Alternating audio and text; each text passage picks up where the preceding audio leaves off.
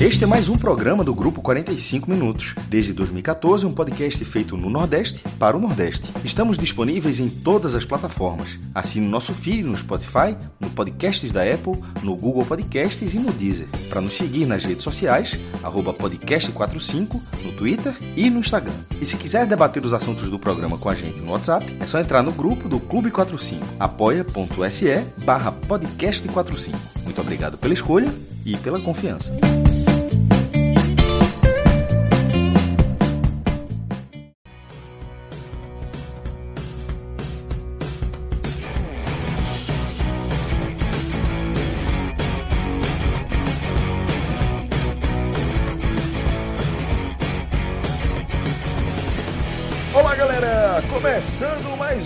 Domingo Maior. Eu sou Celso Shigami e estou aqui ao vivo com o maestro Cássio Zirpoli e também com meu queridíssimo Cássio Cardoso.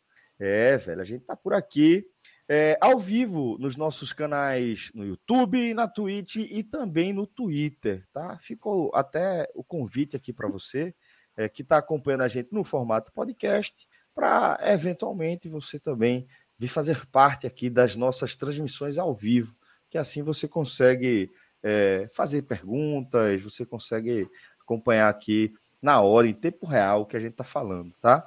Mas é, se você também é, assim como eu, esse que vos fala aqui, fiel ao formato podcast, já fica também esse abraço para você, tá?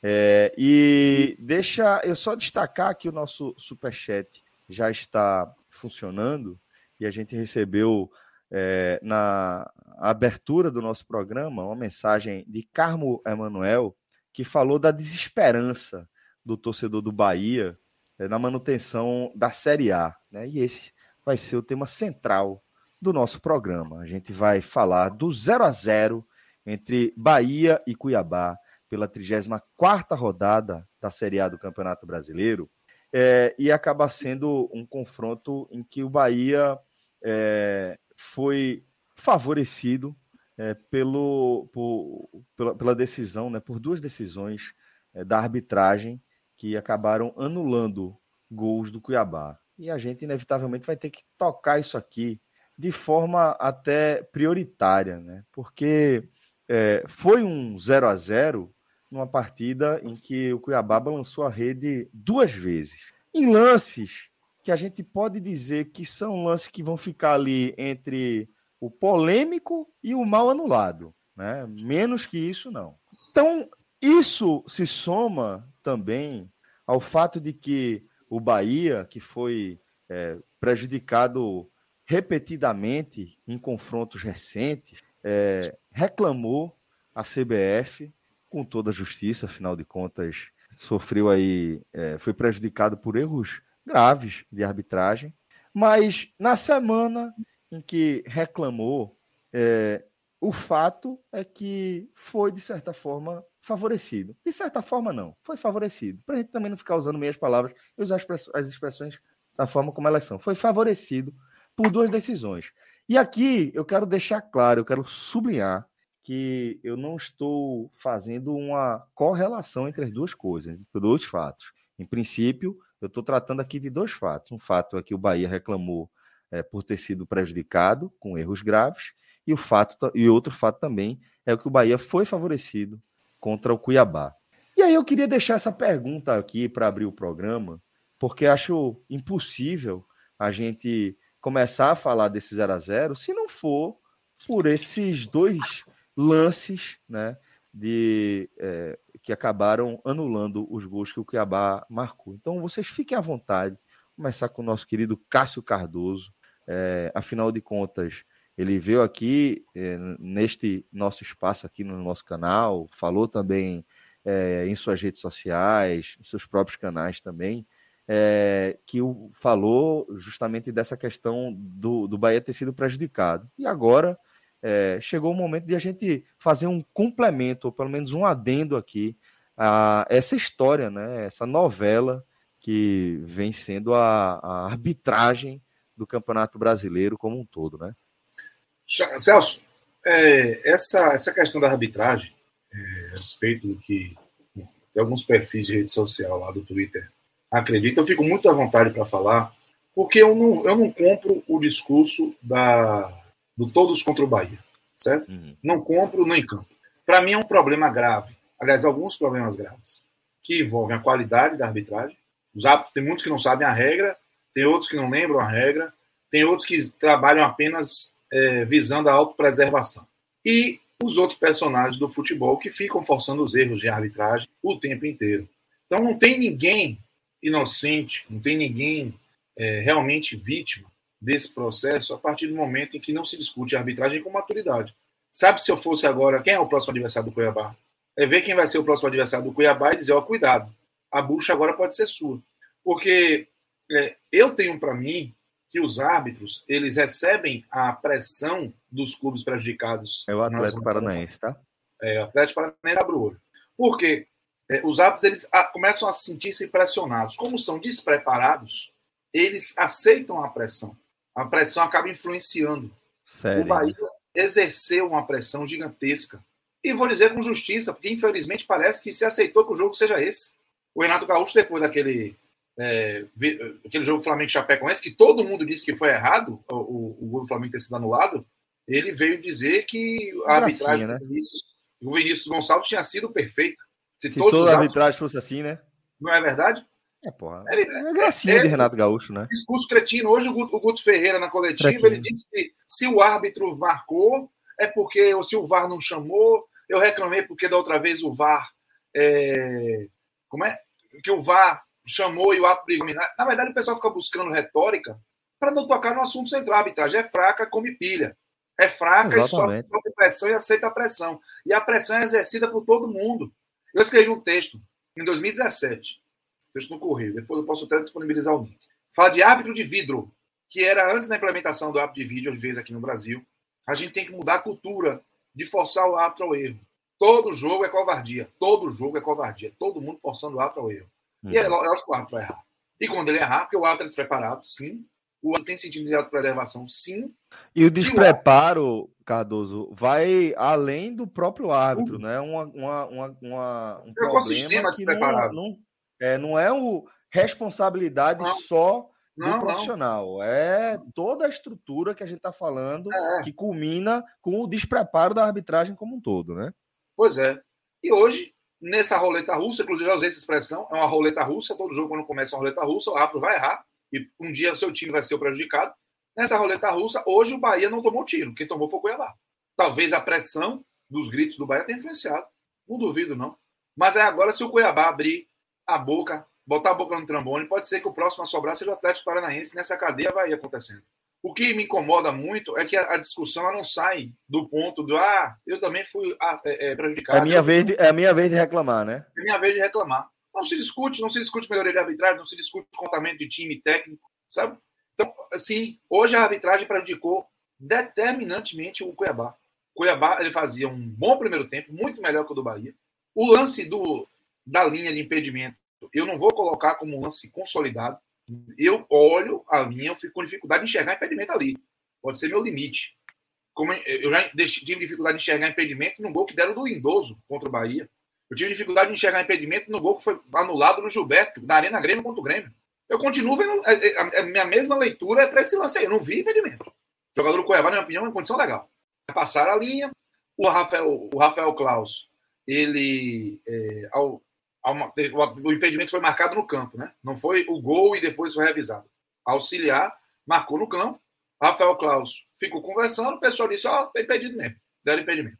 Enfim. Mas o segundo gol, para mim, ali é responsabilidade do Rafael Klaus. Ele que marcou a falta na hora do cruzamento. E para mim não teve nenhuma falta. O braço do Gênison ali não foi um braço de um jogador que tava, que foi atacar o outro e empurrou. Os dois atacaram a bola e o Nino tenta atacar a bola, ele vai em direção ao Gênesis para tentar atacar. O braço do Gênesis não empurra o Nino para lugar nenhum. O Nino vai, a direção que o Nino pula é a direção para onde ele atacou a bola, só que ele não alcançou. E fez o mise O braço do Gênesis está ali, não, não podia também botar o braço para trás. E o árbitro marcou uma falta que, na minha opinião, não existiu. E aí o seguinte, foi gol na cabeçada do Gênesis. É VAR. Deixa eu olhar aqui se foi, né? a bola foi dentro do gol. Jogadores do Cuiabá estão reclamando. Ele não foi. Ele ignorou. E aí ele prejudicou o Cuiabá. Se o Bahia foi é, um time absolutamente despreparado para lidar com a pressão da zona de rebaixamento para o jogo como hoje, como de hoje. 1 a 0 Cuiabá, o ambiente ia implodir. Eu não sei realmente como o Bahia ia, ia se comportar no jogo. Isso não anula os, os erros anteriores. Eu acho que quem está. O Bahia tinha direito de reclamar e fez bem em reclamar, não vai aceitar esse tipo de coisa. Agora, não dá para você reclamar e chegar num momento como esse e fingir que a arbitragem foi tudo bem. Não foi. Assume que errou. Assume que dessa vez o Bahia foi o beneficiado por um árbitro ruim. Eu acho que só dessa forma se começa a trabalhar uma nova forma de enxergar a arbitragem e para melhorar a arbitragem. Nesse toma lá da cá, daqui a pouco vai ser prejudicado de novo, vai chiar. E nessa da teoria da conspiração, do todos contra, eu também acho que a gente não evolui. De jeito é óbvio que eu olho a tabela do Grêmio tendo sido, eu adorei essa expressão que um amigo meu usou, customizada, eu fico revoltado. Ela foi customizada ali com o jogo do Flamengo. Mas eu realmente eu não acho que há uma organização tramando tudo bonitinho que o Grêmio escapa. Eu não acho isso, não. Ou para que time A, B ou C caia. Não acho. O que eu acho é que é a falta de credibilidade por causa de falta de organização, de transparência e de governança.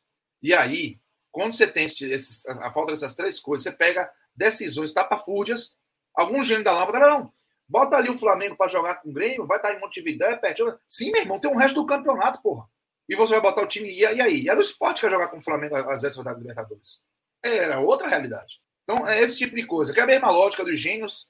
É, deve ter sido a mesma cachola dos gênios que diziam que jogo de campeonato brasileiro na reta final não pode mudar mão de campo. Como se três pontos na, nas últimas cinco rodadas valessem mais do que os três pontos da, da décima, da sétima. Não, né? Ou pode ou não pode. Isso aconteceu em 2015. O gênio da lâmpada na Série B de 2015, o Boa Esporte podia vender jogo até a 33 depois não pode mais. Enquanto podia atender o Vasco e outros, beleza. Quando já era para mexer com, com. Então, assim, não acho que é um esquema pesado. E é essa, esse ponto que eu acho que quando o Bahia vai nessa direção para reclamar da qualidade da arbitragem, fica sujeito a reações como estão acontecendo agora. Está todo mundo cobrando a manifestação do Bahia que se não tivesse planejado, é, é, é, se posicionado dizendo que seriam que é um grande complô para rebaixar o Bahia, estaria numa situação mais confortável, porque hoje o Bahia foi beneficiado, na minha opinião, pela arbitragem. E você chegou a colocar aí, Celso, polêmico. Eu posso até é, usar a expressão polêmico por lance do impedimento. Para falta, não uso, não. Para falta, para mim, está muito claro que não houve falta. Eu fico, sabe o exercício que eu faço muito para me ajudar? Eu fico se imaginando. Fora da área. Se fosse um gol marcado. Não, esse eu faço certo. Mas aí, às vezes, assim, será que eu estou sendo contaminado pelo coração? Vamos lá. Aí eu vou e inverto. Se fosse para o Bahia. Se o Bahia faz um gol de cabeça, o marca uma falta daquela, eu estava querendo desgoelar o árbitro. Exatamente. Então, Se não, colocar não, na posição do outro, né? Exatamente. É só, é só trocar o lance. Se marca um impedimento daquele, do Cuiabá, com aquela linha, anula um gol. Para ficar, ó, tan-tan, cuspindo vespa de novo. É. Para mim, não foi. Nenhum dos dois lances, eles eram é, é, justos de serem marcados, de ser, ter anulado o gol. Infeliz, infelizmente para o Cuiabá e felizmente para o Bahia, o Mangue, que é a arbitragem do futebol brasileiro hoje, prejudicou o adversário do Bahia e não o próprio Bahia. Ó, oh, é, vou chamar também o maestro aqui na nossa conversa. Eu vou só complementar algo que, que Cardoso falou sobre o fato de ser da, da, dessa possibilidade de ser um esquema, um plano traçado para salvar A, B ou C ou para rebaixar A, B ou C. Eu não, também não acredito que haja um, um plano, uma, uma trama para isso, mas eu acho que existe uma cultura já. Eu acho que já, já a, a, a, os dirigentes, as pessoas que fazem o futebol já assimilaram a cultura de, de proximidade. Na dividida sobra quem? Na dividida sobra É, naturalmente, mas, mas não é uma coisa pensada, é aquela coisa que você faz como se fosse pro seu clube do coração. Tá entendendo? Isso. É, você faz aqui para os seus vizinhos para os seus amigos, é aquele tratamento diferenciado que você dá sem perceber, mas é porque são mais próximos mesmo. Eu acho que existe, se é, se, se é para acreditar que existe algo recorrente, como a gente sente que de fato existe, eu acho que está muito mais próximo dessa coisa cultural, essa coisa de esse aqui é mais próximo, esse aqui eu conheço mais, esse aqui é mais íntimo do que aquele lá, é que acaba pode... pesando em é todas as decisões, em todas. Quem que pode criar mais problemas se for incomodado? É, isso é outra questão também. Isso é outra questão também. Eu Deixa eu trazer o maestro. O que o maestro, por favor. Aí, tem, tem essa cultura. Aqui, é, acabou tendo, tendo tanta repercussão, teve repercussão, mas não tanto quanto deveria, aquele tratamento daquele árbitro com o Diego e com o jogador do Bahia. Na mesma reclamação Exatamente. chega, sai daqui, você não quer falar o outro. O outro é, tu me conhece, pô, não sei o que, tal, tal, tal. Eu acho que aquilo ali, ele é reflete a, a cultura do Matheus Bahia. Matheus Bahia. Matheus Bahia e Diego. Perfeito, ali, mestre. Perfeito, perfeito. É Era que isso Diego que eu queria mere... ilustrar. Não é que Diego merecesse o esporro de Matheus Bahia. Na verdade, Matheus Bahia merecia o tratamento de Diego, claro. Isso. e, e eu acho que aquilo espelha um pouco a organização do futebol. É, recente dos exemplos aqui. Quando o esporte que foi jogar numa, numa logística horrível contra o Cuiabá, na, aí joga, aí pediu, aí estava com o jogo para o Santos para noite de domingo, né? Acho que era noite de domingo, e pediu para esse jogo ir para segunda-feira. Esse era um jogo do Premier, ou seja, não era jogo do Sport TV, não era, era, não estava em grade nenhum, era um jogo do Premier. E o Santos não teria, tipo, jogo na quarta, jogo na quinta, o Santos, o Santos também teria semana cheia. E aquilo foi vetado. Então, assim, é... e na hora que de outros pedidos onde a tabela está mais ajustada, você consegue uma solução. É legal você encontrar a solução. Agora, em outro cenário, onde a solução pô, onde, é tão grande que você fica pensando, que não botar na segunda-feira? Qual, qual, o problema de colocar na segunda-feira? Não se colocou na segunda-feira. O time entrou bastante desgastado, não só por isso empatou, mas obviamente a questão física teve essa influência e com e esse bom olhar que os, os hotéis expressão assim que é meio eu não acho que seja tão inocente não porque eu não acho que existe inocente eu, eu, eu, eu não eu não vejo algo deliberado ó, vamos colocar o time porque senão realmente pô não faz sentido é, o Vasco já caiu quatro vezes pô. se fosse para ser deliberado o Vasco não seria rebaixado quatro vezes o Cruzeiro não iria para o terceiro ano seguido na, na segunda divisão o, o Grêmio um dos clubes mais ricos do país não estaria com o pé na segunda divisão o Palmeiras não teria dois títulos da Série B o Palmeiras é bicampeão da Série B. Então, assim, o Corinthians jogou, é, é, é o que eu falo.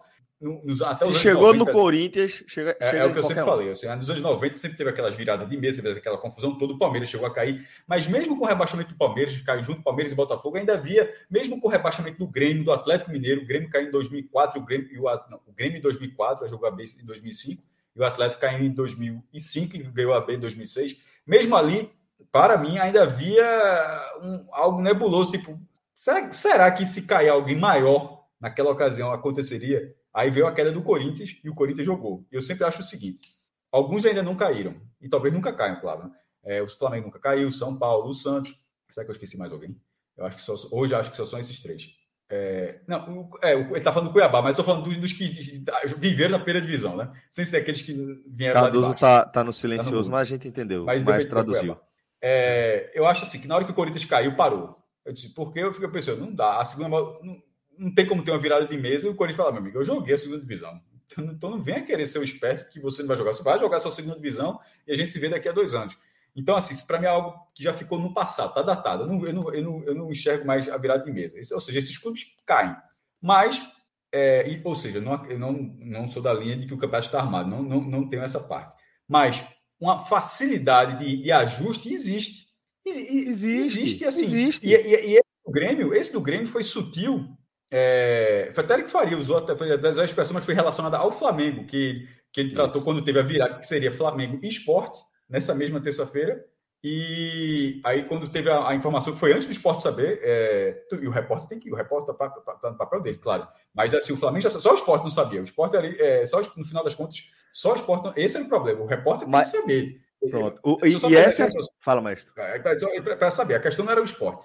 E o problema, obviamente, o problema não era esse. O problema foi que ali foi utilizado o seguinte: a vitória sutil do Flamengo.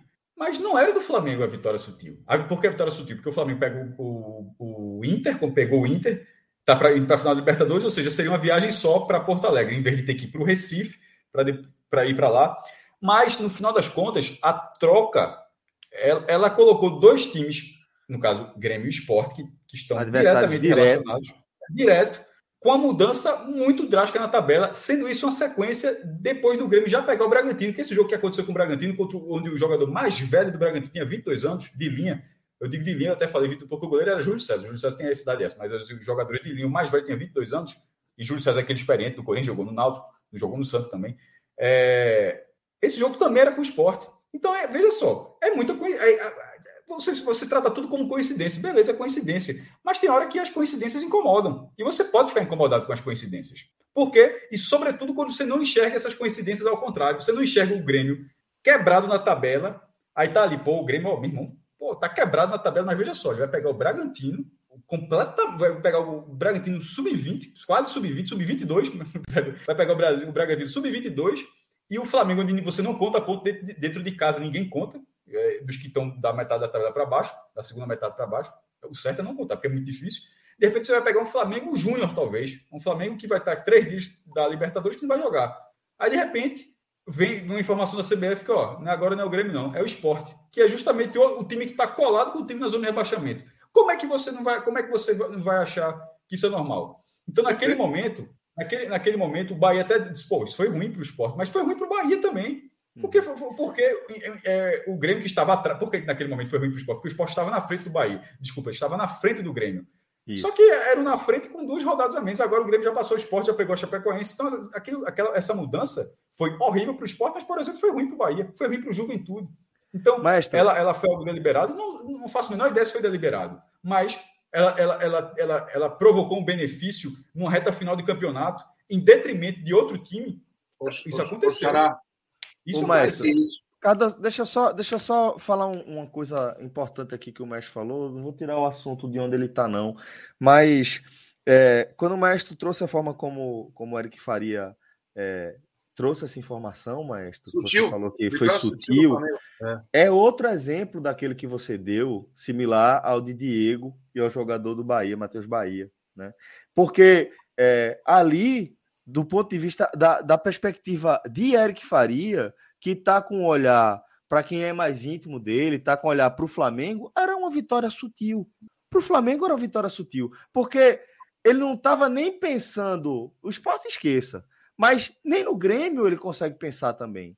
A visão dele e o, e, e o que justifica ele ter tratado como sutil é que para o Flamengo era relativamente é, é sutil. É que fazer uma viagem para o Recife, eu já Isso. fico direto em Porto dois direto. jogos seguidos em Porto Alegre. Exato. Mas aí isso mudou muito. E não é sutil nem isso, tá? É, nem, é, nem é sutil mas, também. Mas, mas, é o que o Celso falou. A perspectiva do Flamengo foi sutil. Porque isso, o Flamengo jogaria com o time reserva. Mas querendo ou não, o time reserva, mesmo que viesse para o Recife, os titulares viriam para cá, porque Renato aproveitaria os dias. Ou seja, teria um desgaste de avião. Ou então não viria o treinador. Mas enfim. Mas no final houve o benefício para o Grêmio. Aí, voltando para a arbitragem, para voltar para o jogo do Bahia. Isso, mestre. Boa. Esse foi o quinto jogo seguido, onde o jogo do Bahia, a gente está numa era de VAR onde, onde os jogos têm uma, um recurso, tem uma tecnologia apurada para evitar erro.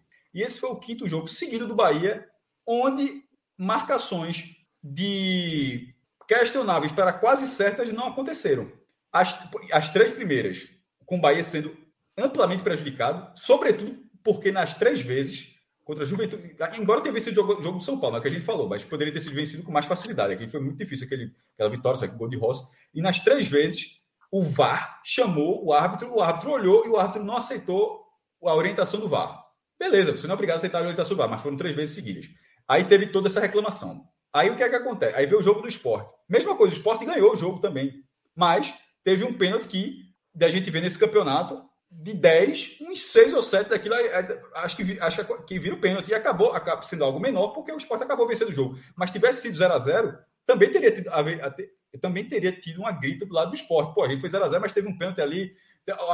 Será que a questão do Bahia, a pressão valeu? Mas esse, esse, esse discurso acabou não acontecendo porque o jogo terminou 1x0 para o esporte. Aí veio esse jogo do Cuiabá e esses dois lances. Então, tanto a favor do Bahia como no Bahia, fica claro: os juízes são horrorosos.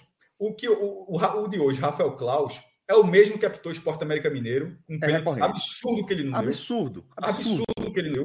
Não estou nem falando da expulsão do Gustavo, mas falando do pênalti, ah, que ele não, nem, não foi nem para o VAR. O VAR nem chamou. Aí, para esse jogo, e para você ver como não é só a arbitragem, é a questão do VAR. Porque Cássio Cardoso falou bem na questão da tecnologia. A tecnologia, da linha de impedimento, o árbitro não vai para a cabine. Certo? O árbitro é o único. Ele não vai para a cabine, ele simplesmente recebe a informa... recebe informação. Ele recebe a informação. Ele não, ele não chega e diz, tem certeza, ó, eu vou olhar, viu? Você tá, eu vou olhar. Não, não, essa, não existe essa prerrogativa. Na linha de impedimento, é só a informação do VAR falar, está impedido. Então, ali, o, o erro não é de Rafael Claus. Não talvez nem do Bandeira, tá? Porque, embora o Bandeira tenha assinalado impedimento, mas aquele é um lance extremamente ajustado, onde, na, na, na perspectiva de quem está na velocidade do lance, olhando na bandeirinha, é completamente aceitável a marcação ou a não marcação. É meio é, vira um, é, meu boi ali, né? Vale qualquer coisa. Justifica a utilização do VAR, né? Exatamente é, para esse tipo Exatamente. Mas aí vai para o VAR, vai para o VAR, pro VAR, vai para o VAR. Você fale também, viu, Mário? É, eu não vou há tanto tempo, eu não vou. E vai para o VAR. E o VAR, desde o primeiro momento, Santo Meira Hit, não, não, concordo com todos, ninguém nessa entrou apito, mas, alguma, mas no primeiro momento eu tinha visto assim, mas pô, pode ser impressão. Mas ele foi direto, eu disse, pô, realmente não foi só impressão. Quando, ele, quando teve o lance, quando chega a imagem do VAR, ele fala, disse, ó, o lance não está no início da jogada. Porque quando tem a tela do VAR, se você Frame colocar, tem um quadradinho aqui que é justo focado onde está to o toque na bola. Tipo, tem a imagem todinha da, da linha do impedimento e tem um quadradinho, um pop-up, um pop-upzinho na tela que é uma focando, lente, uma lupa, uma lupa. uma lupa que é focando no lance onde está o contato da bola. E a bola já estava fora do pé, assim, e não parecia muito discutível, tá? Não parecia muito discutível. Aí foi para o intervalo, e isso, isso transcorreu o jogo. Aí depois teve o lance polêmico. Mas quando vai para o intervalo para analisar os lances, a, o próprio Premier foi colocando assim, pegando a barrinha da câmera, adiantando um tiquinho de nada para frente para trás, para achar o ponto onde foi marcado, e um tiquinho de nada para trás onde você vê que é o que está tá tocado. E na hora, na hora que está tocado, e o lance é bem na linha do verde claro e verde escuro da fonte nova, o que ainda ajuda a percepção do lance, aí não parece impedimento, tá? Agora, eu vou precisar, se esse negócio está certo, é porque não é a tecnologia do VAR, foi a tecnologia da Globo. Não, não vou. Por isso que eu vou dizer que eu não vou cravar que esse lance está irregular. Agora, por todas as imagens que, que, que tive acesso aqui na transmissão, eu acho que foi regular. E o que irregular, desculpa, o gol regular e regular a atuação do VAR, claro. Né? Foi um gol regular e o VAR errou. E é impressionante errar o ponto de saída da bola. Da bola. Assim, é, é, é, é para ser afastado. E o segundo lance, aí é de Rafael Claus. E também é do VAR. Porque Rafael Claus marcou a falta, ou seja, ele enxergou a falta onde a gente está achando aqui que não houve, certo? Beleza. Mas poderia ter tido o VAR. Mas o VAR não enxergou falta também. Isso não foi dito durante a transmissão. Isso, isso acabou passando bem assim a paisana. O VAR poderia ter chamado Rafael Claus, ó, vem olhar aqui no monitor esse lance. Isso não aconteceu. Então enxergou VAR, falta também. É, o VAR também enxergou falta. Tá entendendo? Ou seja, o árbitro de campo errou, mas, mas quase ninguém falou que o VAR também errou nesse lance. O VAR errou nos dois. Possivelmente no dois. No primeiro, de impedimento, como a gente já falou aqui, e no segundo, onde ele não recomendou nada. Ele olhou para o lance, é, Rafael, tá certo. O cara ali fez falta. E, é como, e é como o Cássio Cardoso falou, mesmo. Qualquer time, se você, se você tiver assim, tentar não ser tão clubista assim. Aquele gol, se você colocar no seu time, você acha que aquilo é gol. Você não, você, você não vai dizer, não, mas isso não se anula, não. Pô.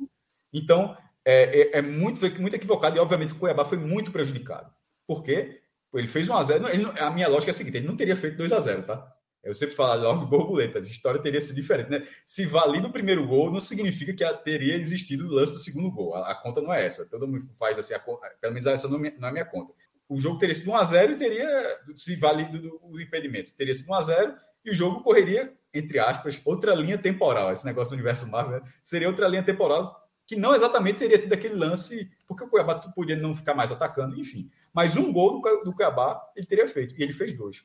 E isso mudou muito o jogo, porque no segundo tempo o Cuiabá, que poderia ter tido essa vantagem para vencer a partida e teve essa vantagem para segurar a partida, poderia ter saído com três pontos. E o Bahia acabou somando um ponto.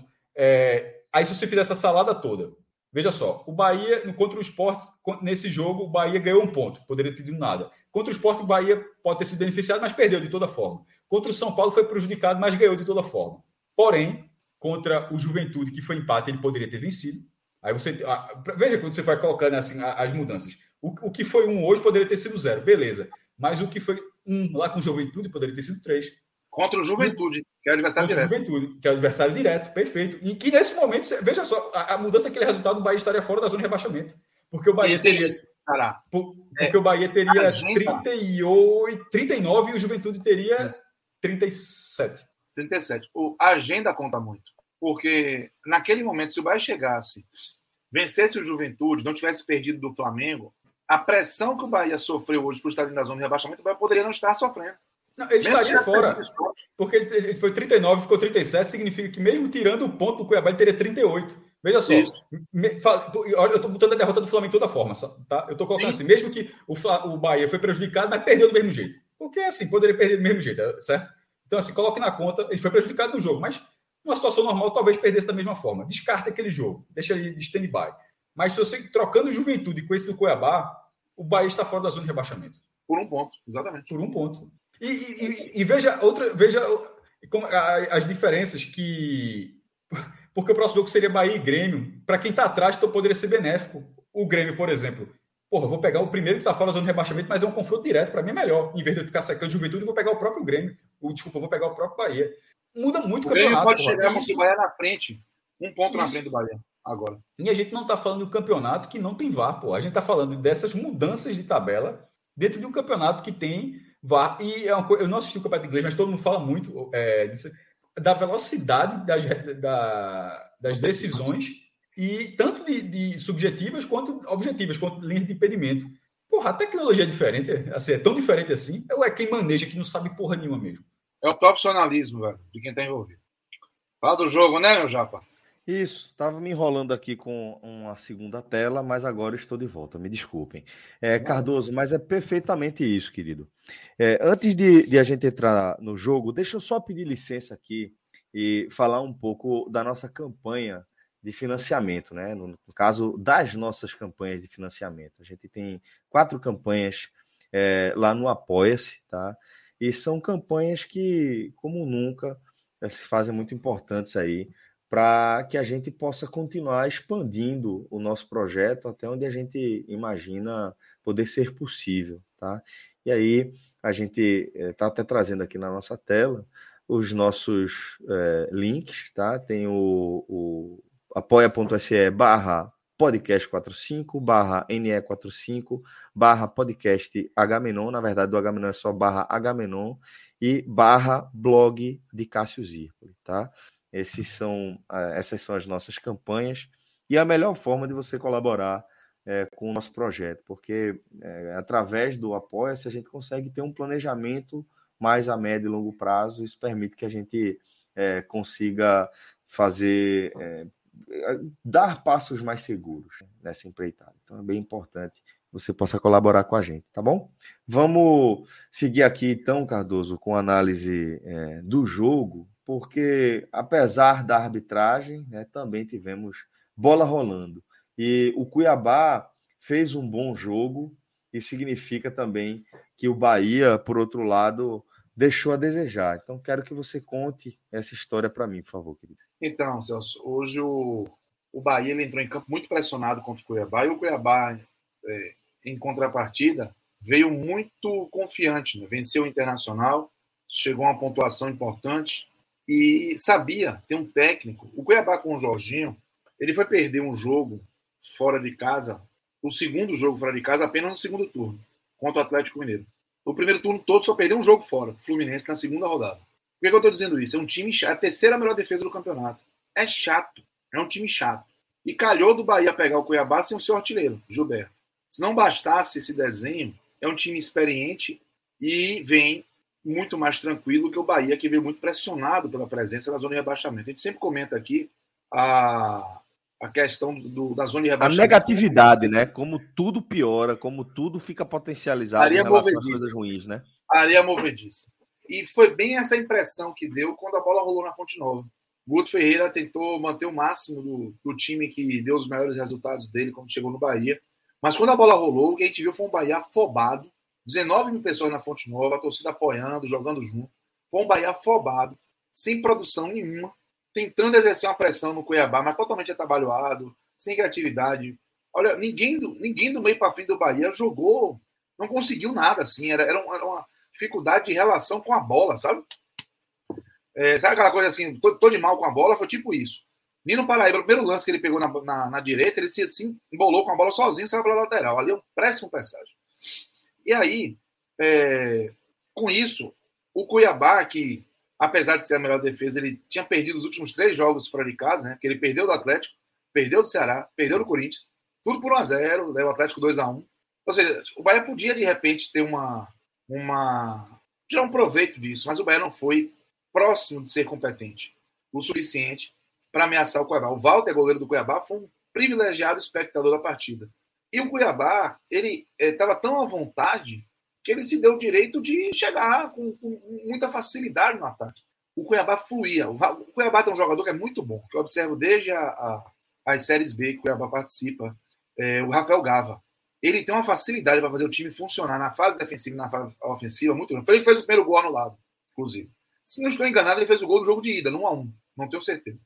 Mas o Rafael Gava, ele faz a, o time circular. E ele, para variar, jogou mais uma vez muito bem Quando o meio campo do Bahia estava pesado, lento, Daniel, Mugni.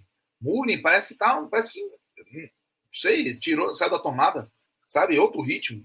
Ele deitou e rolou, assim, o Rafael Gávea. E o Cuiabá, é, o PP também jogou no meio, foi muito bem, o Camilo. O Cuiabá criou com muita facilidade. O Cuiabá jogou de maneira é, simples e eficiente. Parecia que estava no. Eu cheguei a, a falar do, de um passeio no parque. Parecia um passeio no parque, sabe? Porque não estava sentindo a pressão do jogo, não estava sendo incomodado pelo Bahia, controlou o jogo sem a bola. E aí, nisso foi criando algumas oportunidades. Não teve nenhuma clara, mas teve os dois lances do gol, né? Gols anulados, que foram, é, que a gente já discutiu aqui, na, na opinião da gente, gols mal anulados, especialmente da falta, que a gente fica ainda mais confortável para opinar. Então, o Cuiabá fluiu e levou o jogo muito na, na questão emocional, e a questão emocional influenciou, eu acredito, na parte técnica também. O primeiro tempo foi desastroso. Quando o Bahia acabou o primeiro tempo, parecia que tinha só do gongo. Eu associei o Bahia a um time, a um boxeador que tinha tomado muitos socos, estava nas cordas, tentando segurar os braços do seu oponente sem conseguir. A pique de tomar um nocaute.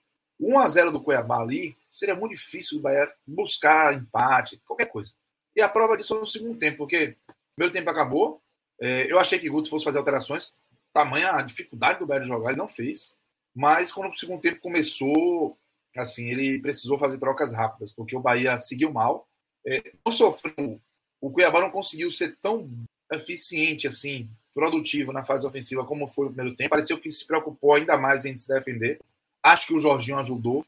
Quando o Jorginho tira o Rafael Gava e bota o William Corrêa, ele dá uma, uma derrubada no time, mesmo que o Rafael Gava possa ter cansado. Ele também tira um jogador, se não me engano, o Max, ou o, o Marques, que é, bota o outro lateral, o Hernandes, que é lateral esquerdo também, ele tenta trancar mais o time. E aí ele deixou o, o Cuiabá menos agressivo. Mas o Cuiabá, mesmo menos agressivo, mesmo com o Bahia sofrendo menos na defesa, o Cuiabá não foi ameaçado assim, sabe? Um escanteio que o Rodriguinho cobrou, que a bola passou por todo mundo. Uma cabeçada do Rodalega já nos acréscimos, perdeu travessão e foi para fora.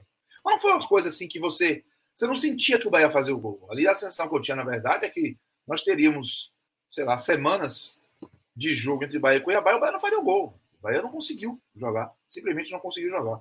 E o elenco curto e, assim, mal elaborado, né? Porque assim, o Bahia vai confiar no Índio Ramírez. O Índio Ramírez está voltando de uma lesão de, de, de, de, ligamento cruzado, sabe? Do joelho. É complicado, velho. O Bahia não tem muita alternativa. O Rodriguinho é pesado, o Rodriguinho não consegue resolver. O Rodriguinho já, já viveu essa fase na temporada passada, foi terrível também. Então, é, o Bahia acabou vivendo é, daquela posse improdutiva no segundo tempo. Torcedor, velho, só vaiou no intervalo, quando o intervalo foi marcado. Segundo tempo apoiou, apoiou, apoiou. Eu vou dizer lá o que, se tivesse um destaque positivo, mesmo confiante para fazer, seria o torcedor do Bahia. Mas a, a forma como o Bahia se apresentou é, deixou uma preocupação muito grande acerca da capacidade do Bahia reagir a essa situação. Já são, dos últimos cinco jogos, o Bahia só fez o gol de Rossi contra o São Paulo. Não fez contra o Juventude, não fez contra o Flamengo, não fez contra o Esporte, não fez contra o Cuiabá. Hoje era um formato de jogo que o Bahia pode encontrar contra Fluminense, ou pode Atlético Goianiense. Se o Grêmio vier na frente do Bahia, pode ser que explore isso. O Bahia não soube jogar nem dentro da zona, né, que é uma nova leitura, é saber lidar com essa dificuldade, e nem com um adversário que negou os espaços e taticamente acabou engolindo o Bahia. É, eu cheguei a ter confiança de que o Bahia escaparia depois daquele jogo contra o São Paulo, pela forma como o Bahia se apresentou mas como uma boca podre, ou sei lá, um passe de, massa, de, de, de mágica às avessas, o, desde aquele jogo do, do, do, Flamengo, o Bahia só piorou. Né? O jogo do Flamengo foi uma tragédia, sob vários aspectos, e aí a gente até isentou o Bahia por conta do erro do Vinícius Gonçalves, mas o jogo contra o esporte foi triste, o Bahia foi um time caricato, e hoje contra o Cuiabá também. Dois jogos que o Bahia tinha a obrigação de vencer para sair da zona de rebaixamento. Se foi empate com o Grêmio, Cássio, o que, é que, tu, que é que tu trata eu não vou. Mesmo, eu, eu, eu considerando que a tabela de juventude é bem difícil. Se não ganhar, não no Grêmio, porque é assim: o Bahia, dos seis jogos, eram seis até contando com hoje, quatro na Fonte Nova e dois fora de casa. Mas assim, parte para esses dois em casa seguidos e de repente não vencer, sai com dois pontos. Eu estou dizendo isso para porque está transformar o jogo com uma pressão absurda pela vitória. Porque... Já tá, ele já está. Então, é então se, se, se, tipo, termina com um empate, a, a, a, o cálculo do Bahia tu enxerga como algo determinante para cair. Se o, Bahia, se, se o, Bahia, não ganhar o Grêmio na sexta-feira, eu vou dizer que o Bahia está rebaixado. Pode até não estar. Tá. Eu disse que o Bahia, quando empatou o Goiás, estava rebaixado também. Só que você não vai poder ficar confiando o tempo todo em milagre. Certo? O Bahia. 4x0 no Fortaleza. Né? O Fortaleza é um absurdo. Aquele jogo foi fora da curva. Entende? Aquilo ali mudou tudo. O Bahia conseguiu um ponto com o Atlético Mineiro também, que foi inacreditável. O Bahia foi desfalcado. Então, assim, é... repare, esporte ganhou três jogos seguidos em algum momento do campeonato. Grêmio, se ganhasse do Flamengo, né? Que é bem possível, vai ganhar três jogos seguidos no campeonato. Juventude ganhou agora três jogos seguidos no campeonato. Meu irmão, Bahia não. Sem isso, outra coisa que eu tenho observado, quem está na zona e quem deve cair. Eu imagino que o esporte vai cair, Chapecoense já caiu, o Grêmio está na zona e o próprio Bahia. O Bahia perdeu as duas do esporte e perdeu o jogo que fez com o Grêmio. Só dois Chapecoense. Ano passado, o Bahia não perdeu de ninguém que foi rebaixado. Dois empates com o Goiás, um empate e uma vitória contra o Vasco, duas vitórias contra o duas vitórias contra o Curitiba. E ainda ganhou as duas do Fortaleza. Se o Bahia não está conseguindo ter esses resultados, não conseguir vencer o Grêmio, eu não vou ter argumento para sustentar eu a fiz tese. Essa pergunta, hein? Eu fiz essa pergunta porque, veja só, é, esse jogo tem na sexta-feira, mas antes tem um Atlético Goianiense Juventude. Na terça. Que, na terça, que eu acho que assim, que para quem está ali embaixo, é porque você fica, pô, melhor empate, que aí segura o Atlético Goianiense, mas eu acho que tem hora que tem que largar. Você tem que, você tem que passar dois, pô. Você tem que ficar, na verdade, você tem que passar um, tem que ficar um, um lugar fora. Eu prefiro que o Atlético Goianiense vence o jogo. E nesse, e nesse caso, se isso acontecer, significa que o, o Juventude permaneceria com 39 e o Bahia nesse cenário que eu falei para você, caso empate com o Grêmio, ficaria com 38, pô.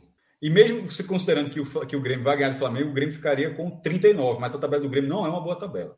Ele, ele, estaria ali passando, talvez até fora da zona de rebaixamento, porque teria mais vitória que o Juventude, mas não teria uma boa tabela. Então, assim, não dá para tratar como rebaixado. Assim, por isso que eu perguntei assim, não. porque esse é o cenário ruim. Mas um cenário assim, pô, a vaca, a vaca foi para o brejo, o time com um ponto atrás, tendo a tabela ainda acessível. Ô, Xará, o seguinte, é, tecnicamente, só quando acabar a matemática. Isso aí, tranquilo. A questão é o aspecto anímico. O que sustentou mais nessa reação foi justamente ficar invicto na sequência de jogos. E fora da zona, quando parecia irreversível. Só que o Bahia, é, é, os resultados, eles precisavam vir acompanhados de competitividade. E foi a, a, soma das duas coisas que trouxeram a confiança de que o Bahia poderia escapar. Mas o buraco já era grande. É bom lembrar que o Bahia ficou é, de sete jogos só tendo sofrido um gol e seguiu a segunda pior defesa do campeonato. É, foi foda. É muito prejuízo. Mas assim, se o Bahia não ganhar do Grêmio, matematicamente é, é provável, é o empate. É possível se, se livrar. Mas eu creio que a parte anímica, a parte de confiança, ela pode trazer um dano muito difícil de, de, de ser revertido. O jogo contra o Atlético Goianiense lá pode ser terrível para o Bahia. E quando tiver matemática, vai haver esperança. E quando tiver matemática, dizer que está rebaixado é conversa de, de dor, choro e ranger de dentes, que é normal. Mas eu faço uma, uma, uma relação com o ano passado, em que o Bahia flertou com a tragédia em diversos momentos, perdeu do esporte lá, não ganhou do Vasco, mesmo com um a mais, depois pegou o Fluminense aqui perdeu, depois pegou o Goiás aqui, estava dando 3 a 2 tomou um gol nos acréscimos. Eu já falei, é normalmente rebaixado.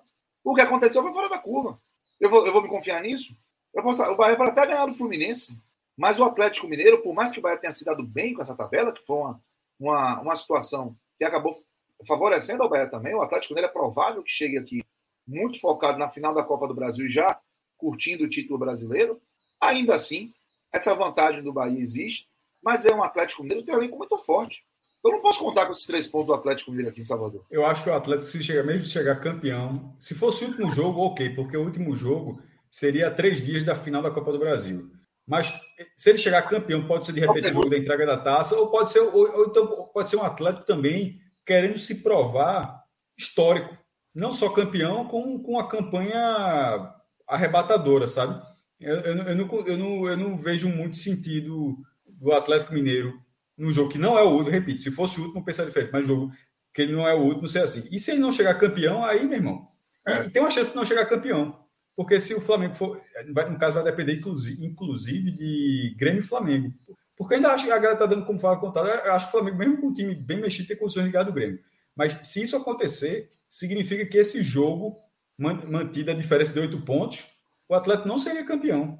O Atlético poderia chegar para ser campeão contra o Bahia.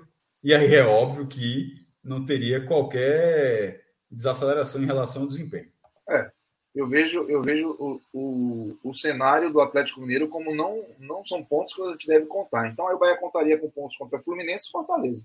É um e cenário. No caso do Fortaleza, o jogo sendo lá, e, e na última rodada já está disputando ali fase de grupos. Possivelmente não a Libertadores. Talvez, eu acho que o Fortaleza já chegaria classificado à zona da Libertadores, já chegará classificado à zona da Libertadores, mas pode estar disputando a fase de grupos ou mesmo Isso. que esteja na fase de grupos, pode estar disputando a, sua, a melhor campanha de sua história. Não vai. Isso, não, vai. Não acredito que é um jogo que o Fortaleza vai estar largado. Eu, eu, na verdade, é muito difícil contar com esse jogo também. Isso, esse é isso que eu tô falando.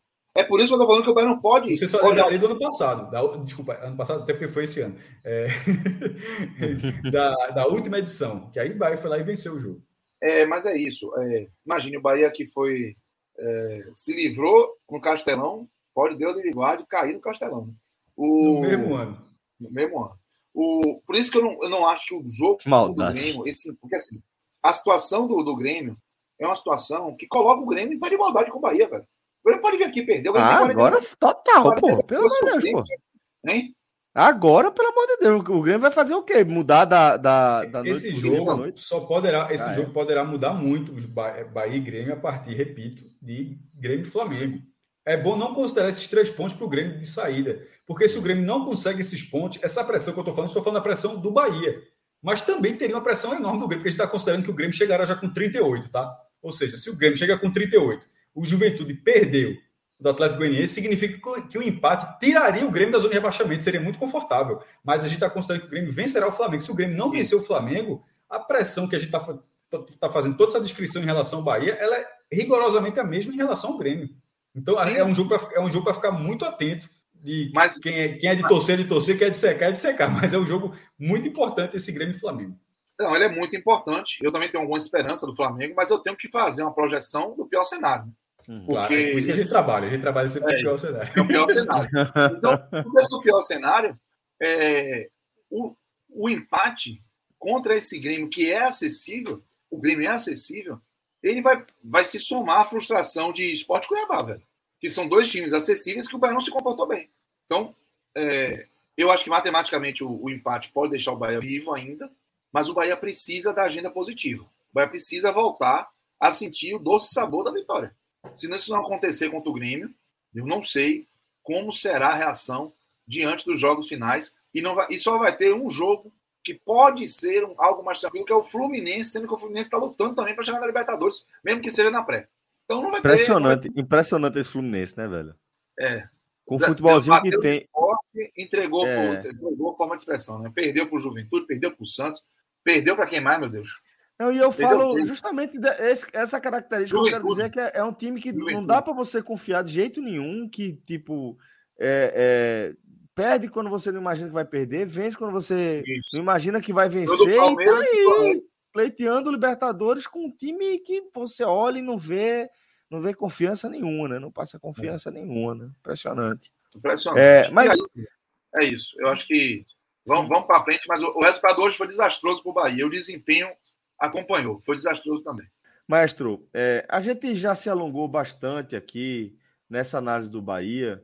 É, e, mas de toda forma, eu queria também, se você quiser complementar qualquer coisa sobre o jogo, fica à vontade, viu, companheiro? Se você quiser acrescentar algo ao que Cardoso já falou, Só porque a gente trouxe. A insistência do, do Bahia é, uhum. no segundo tempo da, das bolas aéreas é um. O Rock Júnior foi muito curioso que ele estava falando isso. É, então, acho que foram 33, né? Porque ele estava falando da, da, do scout naquele momento que eram 32 bolas aéreas quando teve cruzamento e Roda Liga é, acertou. Roda Liga, né? acertou o travessão naquela que acabou sendo a melhor chance do Bahia durante toda a partida. E não precisou ter uma defesa de Walter, né? Ou seja, Walter, na verdade, foi, um, foi quase um espectador. Porque no maior lance do Bahia, na verdade, o Bahia acertou o travessão. Então, você cruzar mais de 30 bolas na área do adversário, um adversário acessível, embora seja um adversário muito difícil de ser batido fora de casa. A gente até, vou até, enquanto aqui, buscar aqui o FMG, que já deve, estar, deve ter colocado isso aqui, que é o scout do, do Cuiabá, é um dos times com, com menos derrotas como, é, como visitante. Isso é, e é a primeira vez que o time disputa a primeira divisão. Até aqui já está atualizado, deixa eu colocar só aqui. Ó. É, visitante, Cuiabá, quatro derrotas. Isso. Três vitórias, quatro empates e, e três vitórias, dez empates e quatro derrotas em 17 jogos. Veja só, um time estreante na primeira divisão, isso já contando com o Bahia. Um time estreante na primeira divisão e não é um estreante de um centro maior, que ele poderia ser um estreante e já chegar, bater na porta e tal. É um estreante de um centro menor do futebol, que é o Mato Grosso, que não jogava a primeira divisão desde 1986. É... E esse time só Podia ser o Red dela. Bull, por exemplo. O Red Bull. É, Red Bull, né? Cuiabá, Red Bull. É, enfim, é diferente. Mas não, foi um time organizado. Time, um, Como é o caso do próprio Red Bull. A gente, a gente viu ele subir e não causa estranheza nenhuma tá fazendo esse campeonato aí. Né? É, mas também quando perde também não ofende ninguém. é, assim. É... Mas é uma verdade. Deixa eu deixar um, total, deixar, total, deixar, um, é, deixar um parênteses aqui. o paralelo é bom, pô. É, mas deixar um parênteses aqui. Torcer. É inclusive gosto de Red Bull, mas assim, mas torcer por um, um energético dessa forma no futebol, dentro de uma forma como a gente cresceu, tipo, não é Fórmula 1. Tem a Red Bull, a empresa, tem a McLaren, tem uma lógica diferente. Dentro da lógica da, lógica da gente que é o futebol, é muito estranho ter, ter um Red Bull. Então, nesse caso do Atlético Paranaense Red Bull, acho que não tinha muita dificuldade de torcer para o Atlético Paranaense na final, não. Mas, enfim, é... Mas isso pode, pode, ser, pode ser até que seja o futuro do futebol. Mas como ainda estou um pouco ligado ao passado, ainda eu gosto da, das camisas, das torcidas, você simplesmente achar que, é, que vai ser natural um campeonato onde tem um time que não precisa ter torcedor para o time ser relevante. Enfim, técnico, esportivamente ele teve seus méritos. Eu estou falando em relação à mobilização. Mas voltando para o Cuiabá, quatro derrotas em 17 jogos, não seria um jogo. Ou... Essas quatro, as três aconteceram nos últimos três jogos fora. Viu? É, não seria um time fácil de ser batido. Como não foi durante o primeiro turno inteiro, ele perdeu só um jogo, porque dessas quatro, como três nas últimas rodadas, e uma foi logo na segunda, segunda rodada, rodada, se não me engano. E depois passou o turno todo sem, sem perder. Não seria um jogo fácil.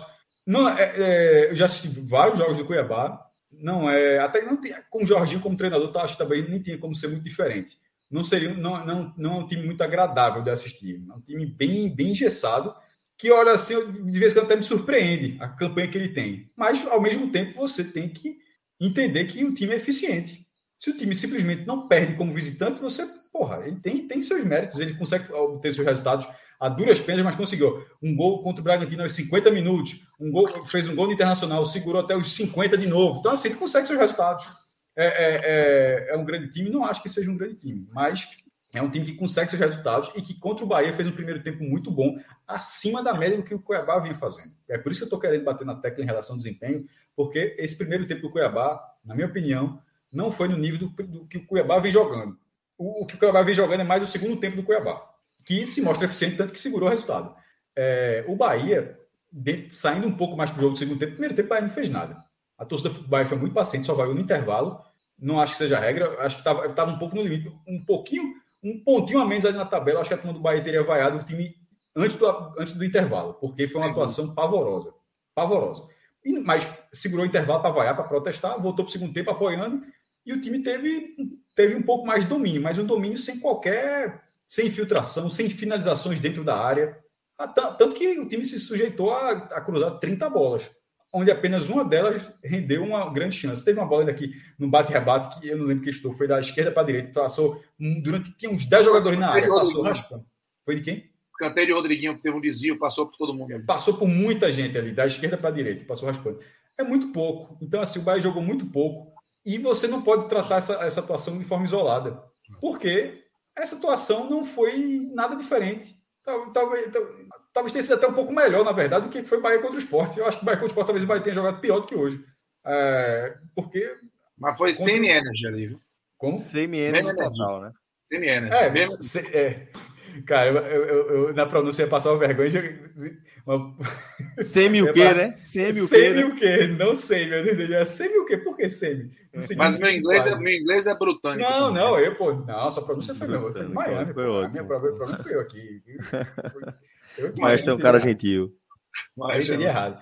Mas enfim, são, duas, são dois jogos seguidos. Você não pode, você desconsidera o Flamengo, onde o time é muito melhor e o Bahia jogou com jogadores a menos e tal. Mas aí, passado, passado aquele jogo, vem para esses dois. Contra o São Paulo não foi uma grande atuação, mas foi uma atuação de muita raça para buscar a vitória. Foi taticamente muito bom, mas tecnicamente foi abaixo. Não foi uma grande atuação. Aí você desconsidera. Porra, são quatro jogos. Do Juventude você deixar ali no cantinho. Pô, são quatro jogos onde um você descarta, outros três assim onde não agrada. Não por acaso os gols pararam de aparecer. É, então, eu acho que no final das contas, eu estava falando da, da, desse desempenho do Bahia. que quando a gente falou da tabela, Cássio, e, e Celso também trouxe assunto que ele estava falando que seria, pode ser determinante uma não vitória sobre o Grêmio, a, a tabela do Bahia, se eu ainda acho que dá para o esporte, acho que o esporte vai cair, certo? Eu acho que o esporte vai cair, mas eu não, eu não vou dizer hoje assim que está rebaixado, porque você olha a tabela e os resultados, inclusive, desse final de semana foi até interessante. Você olha, ele vai, ele vai para um tudo ou nada. Um jogo que não valia nada contra o São Paulo vai ser um tudo ou nada. Se perder, tá fora. Mas vai estar tá jogando ali a vida. E antes nem isso poderia jogar. No caso do Bahia, ele não está jogando a vida no próximo jogo ainda. Eu acho a tabela do Bahia ainda acessível para ele escapar, pela pontuação que ele tem. Mas a queda de desempenho aí eu acho que preocupa, porque foi uma queda de desempenho não diante de times, não foi diante do Atlético Mineiro, diante do, do Corinthians, que melhorou, como todo mundo sabia que ia melhorar com esses reforços que chegou, diante de equipes melhores. Foi diante de uma equipe ruim, que é a do esporte, e de uma equipe bem mediana, que é a do Cuiabá, embora seja eficiente, mas é sim uma equipe tec tecnicamente mediana. Perfeito, maestro. É, galera, antes de, de, eu, de, a gente girar aqui para os destaques, que eu quero que a gente complemente essa análise com os destaques, quero só lembrar para a galera aqui, tá? Que a gente segue firme e forte lá no nosso betnacional.com, tá? A gente segue alimentando a nossa conta a partir dos nossos palpites. Enquanto nosso querido Cris Mangama vai trazendo para a gente aqui, já estou vendo que tá na agulha, olha aí você já vai ver aí que tem uma crescida, turma. A turma trabalhou bem esses últimos dias, né? A gente tinha baixado um pouquinho de 2K e a gente conseguiu dar uma recuperada boa, porque fizemos uma, uma dupla bem interessante. Vamos ali nas, nas resolvidas, por favor, companheiro. É. Olha aí, ó. A gente foi Qual nessa foi duplinha. Olha essa duplinha aí, mestre, que a gente encarou. Olha só. Deixa eu, deixa eu, ampliar a tela aqui que eu, estou enxergando muito mal. Peraí, deixa eu só colocar. O jogo foi o seguinte: a gente apostou uma dupla na vitória do Atlético Mineiro sobre o Juventude, estava pagando 1,33. O jogo foi difícil. Vitória... Aí, arrumar, aí apareceu um pênaltizinho mandrake, ah, meu Deus do céu. Já... Pelo então, amor de Deus. Ainda bem. 1,33 aí, estava pagando o Atlético Mineiro aí e o Grêmio. Com... O Grêmio estava pagando 1,59. É, nesse caso, o Grêmio, o Grêmio fez essa vitória cedo. Isso, aí a gente somando as duas, Botou a gente estava é, pagando, acho que 4, é, 2.2, é acho que foi 2.2 que estava pagando 2.1, 2.2. Aí a gente teve um retorno de a gente foi de Lobo Guará, jovem, e teve um retorno Lobo de Guará. 423. Ou seja, dois e pouquinho, né? Dois é, 2.2, 2.1. Tem, teve mais algum, algum, outra, algum outro jogo? Aí isso aqui deu, esse, foi esse aí que deu a turbinada. Então, é, encontramos aí essa, essa possibilidade. Inclusive, foi numa ah, conversa ali despretensiosa. Estava conversando eu, Fred e Rodrigo. É, pô, como é que vai ser tal. E vamos nessa, vamos abrir ali na hora, porque o Beto Nacional tem essa, essa facilidade, né? Seja. para amanhã? Vamos, vamos logo, já vai abrindo aí. Enquanto a gente vai abrindo as apostas de amanhã, a gente vê aí a facilidade, do mesmo jeito que é, ela funciona super bem a plataforma para o computador, que é o que a gente está vendo aqui, funciona também muito bem no Acho celular. E a gente já está vendo aí a série B Zona, né? Vamos lá. Boa. Ei, porra, meu irmão. Puta merda. Vamos Guarani, lá. Vamos, vou só ver, Goiás, mostrar aqui as odds para a galera, porque isso é outro, outra questão importante, tá? Do Beto Nacional. As odds, velho. Lá você vai encontrar as melhores odds do mercado. Olha só quando tá pagando esse RB Vitória. Dá uma ampliada para mim. Eu acho que é 2 e 11. 2 e 11. Quanto é a Vitória dupla do CRB? CRB e Guarani? Dupla com CRB e Guarani dá quanto? Se botar Vamos, uma, clica aí. Uma, uma vitória do CRB e vitória do Guarani, 4,81 de retorno. Pode botar 100, pode botar 100.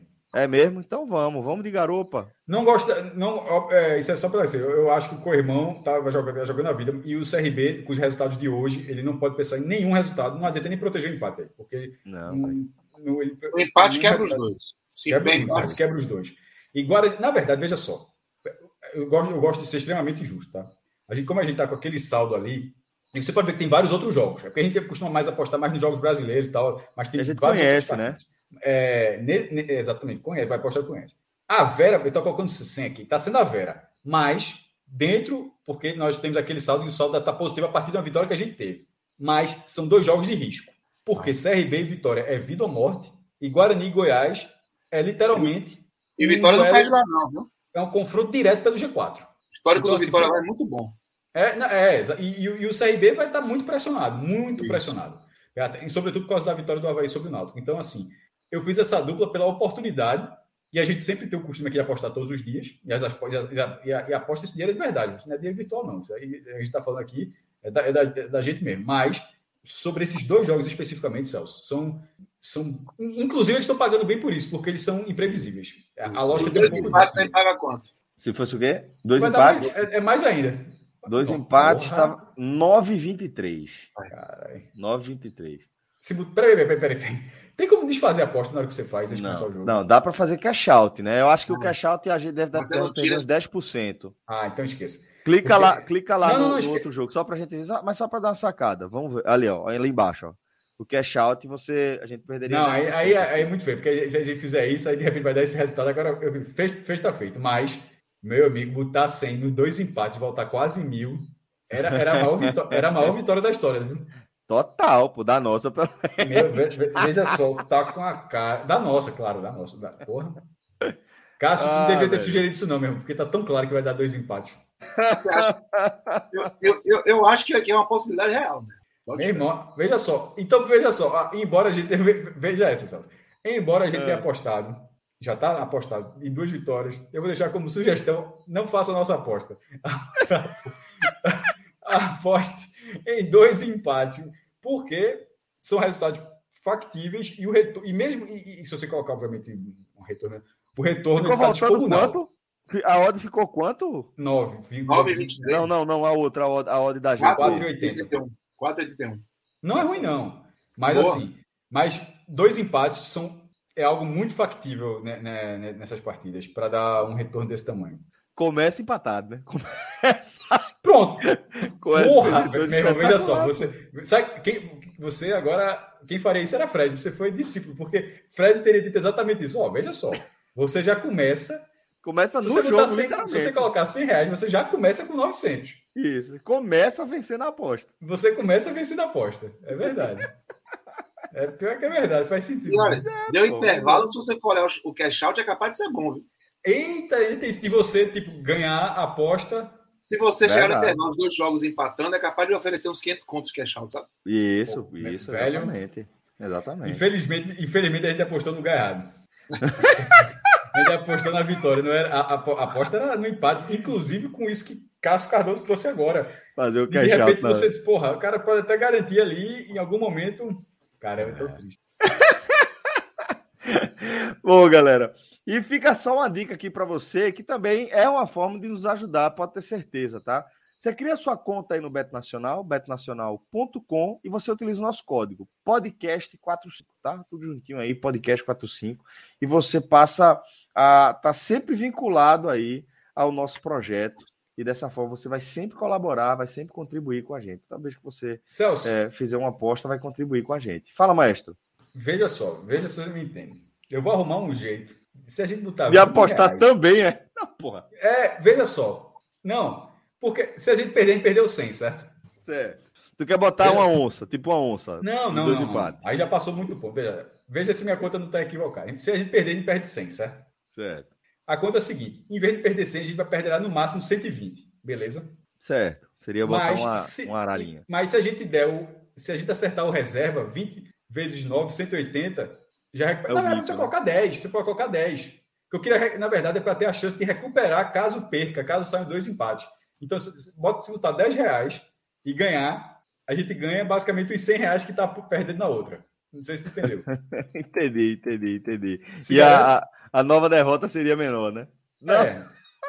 Bota colocar dois empates, dois empates. 15, 15, dois empates. Ô, oh, velho, que resenha. Não, veja só, porque ó, se ganhar, já recupera o, o dinheiro da outra. E se perder, perde passar, 15. Vocês vão passar a raiva se ganhar esse dinheiro aí. Não, foda. Veja só, veja só. Veja só. Nesse momento, foda é se os dois visitantes ganharem. É. Não Vai descarte. dar isso. Não descarte. Não, mas deixa aí. Pode colocar 15. 15. Deu uma travada aqui para mim. Acho que Eita, eu, tava, eu tava falando muito, foi mal. Eu tava dizendo o seguinte: a, a lógica é, é a seguinte: essa aposta é só para tentar segurar a principal. E se perder essa, perdeu 15. Assim, no, no nosso caixa, talvez não faça tanta diferença. Talvez, né? É assim Bom, cara, né? É isso, galera. Para mais dicas de apostas, fica aqui com a gente. Para mais dicas, espere o programa com o Fred. Ele vai. É, velho. betnacional.com, lá você encontra.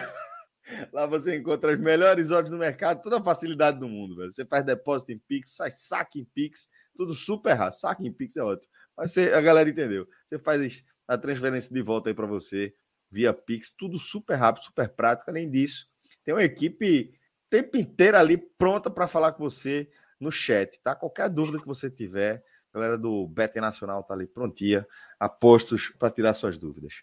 Vamos agora voltar para as nossas análises da nossa pauta e Cássio Cardoso, meu caro, vamos seguir com os destaques desse jogo, companheiro. Quem foram os piores em campo aqui pelo Bahia?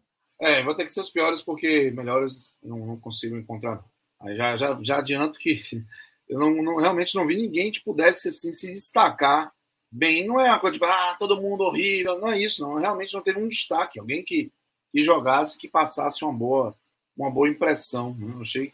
Tá lá o, o que o, o o Conte, o Luiz Otávio até machucado. Não, não tem destaque positivo, não. torcida foi uma, o que teve de mais positivo do Bahia hoje. Destaque negativo. Aí tem alguns, assim, bem, bem relevantes. O Raí foi muito mal. O Mugni, um horror. Acho que o Mugni vai ser o pior para mim. O Raí foi muito mal. Nino Paraíba melhorou um pouquinho no segundo tempo, vou isentar. É... Rodaliga, achei que foi muito mal. Pesado, pesado. Esse homem com 250 bolas cruzadas na área não, não conseguia chegar. Minha zaga, minha zaga tava, foi mal nos dois lances, viu?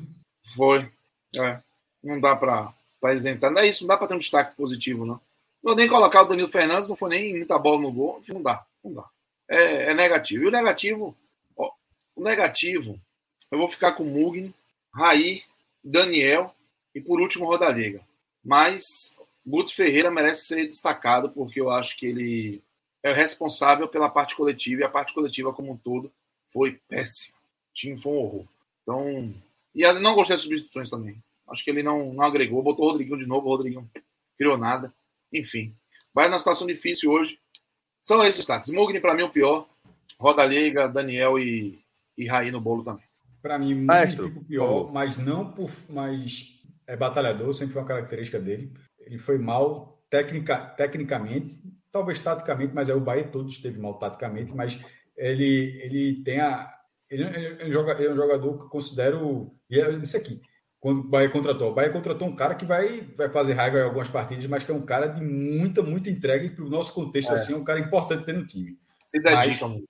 É muito dedicado, muito dedicado. Tem toda aquela piada, né, negócio do Mugni, aquela coisa toda, mas, pô, beleza, pode, pode não servir para jogar no Flamengo, para jogar no Atlético Mineiro, mas ele, ele, ele, ele, ele é útil na Série A. Como é foi útil, no esporte é. em 2020 e como foi em parte da recuperação do Bahia em 2021, independentemente de onde o Bahia termine na competição mas isso não isenta ele de partidas ruins, e essa foi uma partida bem ruim, porque ele é um cara que carrega muito a bola. Se ele, é, ele é um cara que arrasta, mesmo assim, um caneleiro e tal, e na hora que ele, é, e, num dia que ele não tiver essa característica funcionando muito bem, o, o, time do Bahia tende a ter dificuldade de carregar a bola para frente. E acho que o Bahia teve essa dificuldade. E o que é que acontece na hora que você tem essa dificuldade de carregar a bola?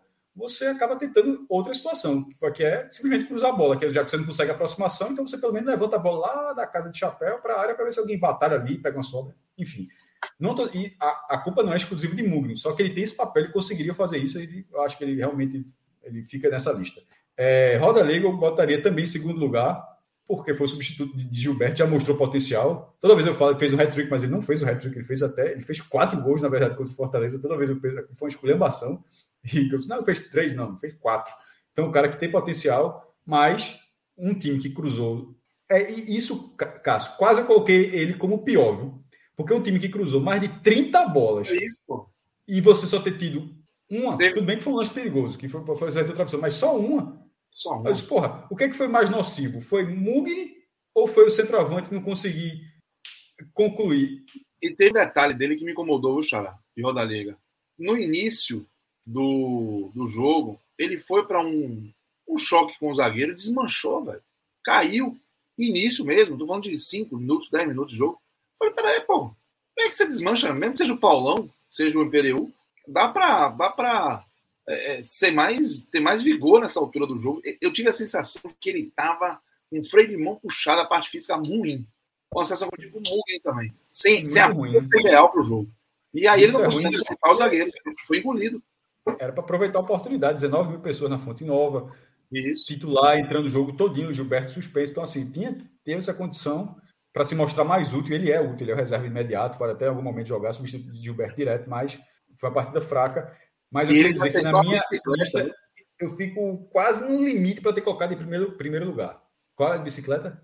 Ele acertou uma bicicleta que explodiu no zagueiro do Cuiabá. Ia ficar parecido com aquele lance do Bragantino. Pegou uma bomba. e aí, a, de no segundo de, tempo, de, Roda Negra. Mas Roda Negra mas... Ele deu uma bicicleta que explodiu no jogador do Cuiabá dentro da área. Ah, Pegou tá. certo na bicicleta. Foi um bom lance. Acho que dois bons lances dele no jogo todo. E eu queria colocar na dobrinha aqui, em terceiro Sim. lugar, a dupla de zaga. Porque eu acho que a dupla de zaga, ela, ela levou dois gols. Assim, é, não é só o fato de levar os dois gols, assim, é, um por posicionamento e outro não subindo com o jogador, perdendo ali. Assim, não foi nem, foi nem ele, mas assim, foi, não foi nem o zagueiro, mas assim, mas estava a composição dentro da, da defesa do, do Bahia. Eu acho que eram dois lances, deixa eu ver a palavra, que eram evitáveis. Eram, era, a, o, o segundo gol era um lance que dava para você ter evitado não só o cruzamento, como o corte da bola. E o primeiro gol que é assim, um lance de videogame muito fácil, assim, vai ali, dá a bola voltando, aquele, pô, aquilo ali, cara que joga FIFA ali faz uns cinco gols por tarde quando joga aquilo ali. Aquilo ali é muito básico, pô. Muito básico. Então, eu acho que a dupla de zaga ela fica ali, não por uma falha específica, mas pela é, liberdade que deu, e acabou contando com a sorte, né? Da, podemos dizer assim, foi a, a sorte, mas que na verdade a partir de erros da arbitragem, para manter o zero no placar. Mas a zaga não esteve bem na partida, não. Ah, e, e não esteve mesmo, porque o lance que a gente está passando batido aqui, aos 48, o Bahia quase levou um gol. O Jonathan Cafu, é, um, mesmo, a, a, TV nem acompanhou o lance. É Jonathan Cafu mesmo. A, a, a TV nem acompanhou o lance. Quando vê ali, o cara estava sozinho. do outro lado, o William Correa bateu rápido a falta. E acionou ele, ia sair na cara do gol. Eu não sei se foi falta, viu? Aí, é, não, não foi nada. Exatamente, exatamente, exatamente. Ficou até questão se ele não foi derrubado ali na falta. E era o último homem, mas enfim. E, e, isso meio que passou, ou seja, o Bahia deu essas liberdades. William Correa é porque ele não tem velocidade, é um cara marca bem, não tem, é um cara isso. inteligente, mas não, não tem velocidade. Um minuto antes desse lance, ele teve um lance assim que se ele tivesse a barrinha de energia dele fosse um pouquinho maior, ele ficou com a chance muito clara, muito clara. Aí, aí ele não teve a velocidade para concluir a jogada e nem a visão de jogo naquele lance para abrir na direita quando o jogador o Cuiabá estava o Cuiabá estava perigoso. O Cuiabá não atacou como no primeiro tempo, mas foi um time perigoso porque eu acho que defensivamente o Bahia não esteve nem um pouco seguro. E não esteve mais uma vez. Não esteve contra o esporte e não esteve contra o Cuiabá. Só levou um gol nesses dois jogos. Um gol válido, né? É, porque teve. Mas não significa. É que a gente fala aqui, ó, não faz gol a três, beleza. Mas, mas só levou um também. Mais ou menos. É assim, você faz essa conta porque não está sendo um sinônimo de segurança. Eu, eu não achei. Boa, maestro. É, vê só, galera. Eu, eu queria só fazer o seguinte. Cardoso, você tem mais alguma coisa para falar desse 0 a 0 do Bahia? Não. Então, só, que, só queria. Boa. Então, só queria fazer um, um trazer um outro assunto aqui para a nossa pauta. E o assunto que eu quero trazer é o que a gente, certa forma, já passou por ele, maestro, quando a gente falou, quando a gente escolheu as nossas apostas, tá? Que achei boa, viu, maestro? Na moral mesmo, gostei muito da aposta. É aquela aposta que você tem que ficar ligado, vai ter que é, é, ficar ligado ali é, na possibilidade de fazer um cash out no meio do jogo, é, como, como o Cardoso falou, e tirar uma, uma grana legal ali. Mas é, é um, um, a justificativa que você utilizou para a gente apostar é, no Vitória, por exemplo, foi o fato de que são dois times que precisam muito. A gente só não apostou no Vitória. A gente fez do, perdão, no CRB, do CRB. Que a gente apostar nos times da casa, né? E duas apostas no empate. É, duas apostas no empate. Só não apostou no Vitória, exatamente. É porque o que eu estava pensando é o seguinte: eu já estava adiantando a, a, a, pergunta que eu ia fazer. Porque a gente apostou nas vitórias de CRB e de Guarani. São dois times que precisam vencer, né? Precisam vencer de toda forma e que por isso a gente imagina que o fato de estar jogando em casa e depender muito desse resultado são resultados bem factíveis. Mas a gente está vendo também um Vitória que vem embalado, né? Queria que a gente desse uma olhada agora, maestro, nessa reta final da Série B. Porque para a gente até trazer o, o jogo do Náutico, derrota do Náutico maltratou muito né, as pretensões dos alagoanos, por exemplo. Queria que a gente fizesse uma análise aí é, do, de, dos jogos que já aconteceram esse fim de semana e também fazer um link com os confrontos desta segunda-feira, que a gente vai acompanhar aí, com ainda mais interesse, né, Maestro? Já, já começando a definição, né? A queda do confiança, é, já tinha caído o Brasil de Pelotas, o título do Botafogo, bicampeão da, da Série B. No dia seguinte é o título da Sul-Americana do Atlético Paranaense. É... Gigante, gigante. Gigante. Mas e, e, e, o acesso do Coritiba já tinha sido confirmado. Então, assim, começa a Série B já. Agora, para quase todos os times, faltando três jogos. Fica essa vitória do Havaí sobre o Náutico. O Náutico já completamente fora, né? Nem risco de queda, nem risco, nem chance de acesso. E, e os concorrentes estavam todos na expectativa que o Náutico pelo menos empatasse. Teria sido muito, muito importante para o CSA, para o CRB, para o Guarani, para o para todo mundo estar tá ali. É, esse resultado nos aflitos. O Havaí acabou abrindo 2 a 0 mas o primeiro gol, uma falha absurda de Matheus Jesus. É, e depois sai um gol no segundo, no segundo tempo, o Náutico vai fazer lá no finzinho, descontar. E, e depois terminou o jogo, inclusive, Vinícius, atacante do Náutico, já se despediu, não vai jogar. Tende aí jogar no próprio Bahia em 2022. E um rápido parêntese pela, pelo valor que foi falado, não, é, João Vitor Amorim tra, tratou como uma, foi uma, um talvez salário, essa informação de um repórter, é, um ótimo repórter, inclusive, de 180 mil reais. Mesmo que seja um pouco abaixo disso, é um salário muito alto e é um salário que só se paga na primeira divisão. Então, assim, se você, Vinícius, Vinícius indo para o Bahia, mesmo que você considerar que seja 150, tire 30 mil, seja 150 mil, na segunda divisão ainda é um salário. Você vai ter, todo mundo vai ter jogadores para subir, você precisa ter jogadores assim nesse patamar na, na, segunda divisão. Não sei especificamente se o Bahia, caso jogue a Série B, se o tiro do Bahia de 150, 180 mil reais seria Vinícius, a partir do, valor que foi noticiado. Né? Mas enfim, aí do Náutico, mas isso foi Vinícius nessa despedida, e o Náutico perdeu esse jogo, e esse jogo complicou demais a briga pelo acesso. Aí quando a gente fala segunda-feira, vai ter Guarani Goiás, que na, na, que vale o lugar na, no G4. O Goiás, inclusive, fecha o G4 hoje no quarto lugar. Se ele empatar, ele permanece no G4 e ainda ganha uma posição, vai para o terceiro. É, e o Guarani só entra se vencer o jogo. Mas o jogo é no comando do Guarani. Pro, pro, no viés nordestino, é, no viés dos nordestinos, CSA e CRB, talvez ali eles fechem com empate nesse, nesse, é, nesse jogo. O CRB não vai fechar com nada. O CRB vai estar jogando, né? vai jogar duas horas antes ainda está preocupada com o jogo dele para se manter na briga. O CSA é que chegou a entrar no G4 e saiu justamente porque o Náutico perdeu do, do Havaí. Pô, nessas últimas rodadas agora, essa, essa, essa dança das cadeiras pelo G4 da Série B já foi. Já, já, já teve tantas mudanças ali. Pô, lembrar que o Náutico largou com 14, para quem acompanha a gente aqui, o Náutico largou com 14 rodadas invicto, a melhor largada da história, e agora na 37 rodada não tem mais nem chance de acesso a gente chegou a vislumbrar a possibilidade dos dois alagoanos subirem. Nesse momento, falando até de cabeça aqui, talvez até matematicamente seja possível, mas assim, é, não vai acontecer, até porque o Havaí, na última rodada, o Havaí só falta um jogo e já está no G4, o Havaí vai jogar com. com, com deixa eu pegar a tabela rapidinho aqui. Com Sampaio Correia. Tava, tava, então, assim, dentro de casa. Então tem uma chance muito grande de de, de, fechar, de fechar esse acesso. Considerando a última vaga, porra, é, eu não eu não estou tão otimista não, infelizmente para uma vaga, para um acesso de CRB ou CSA não. É, eu acho que, que fica com, com, com ganha, caso tenha um ganhador no, no jogo de Goiás e Guarani. Tudo bem que no caso do Guarani, se ele vencer entrar no G4, a missão ainda é difícil, que ele pega o Botafogo na última rodada. Mas é um Botafogo campeão. É entrega da taça, entrega de festa. Não consigo ver o Botafogo assim, vai querer dar vai estar lotado, Newton Santos vai, fazer, vai querer dar uma festa com a, vai fazer festa com a sua torcida, mas a gente já viu N vezes que esse tipo de jogo é muito comum que, que você não obtenha um resultado. Um exemplo disso a gente viu nesse domingo. Coritiba perdeu do CSA. O jogo seguinte é a classificação. Você joga. Um relaxamento é natural. Pô, o Coritiba botou muito idão na rua. Inclusive foram duas multidões, porque o Atlético Paranaense recebeu o time no Couto Pereira para festejar a Sul-Americana. Não, desculpa, eita, que loucura. o Atlético Paranaense recebeu o time na Arena da Baixada para festejar a Sul-Americana, embora o Atlético Paranaense já tenha jogado no Couto Pereira jogos importantes. Viu? Fez a semifinal do Brasileiro de 83 contra o Flamengo lá, que o Joaquim América era muito pequeno no antigo estádio. 65 mil é o recorde do Couto Pereira, o estádio do Coritiba é esse jogo. E foi 2 a 0 para o Flamengo, para o Atlético. O Flamengo fez 3 a 0 na ida, o Atlético fez 2 a 0 na volta e acabou ficando na semifinal.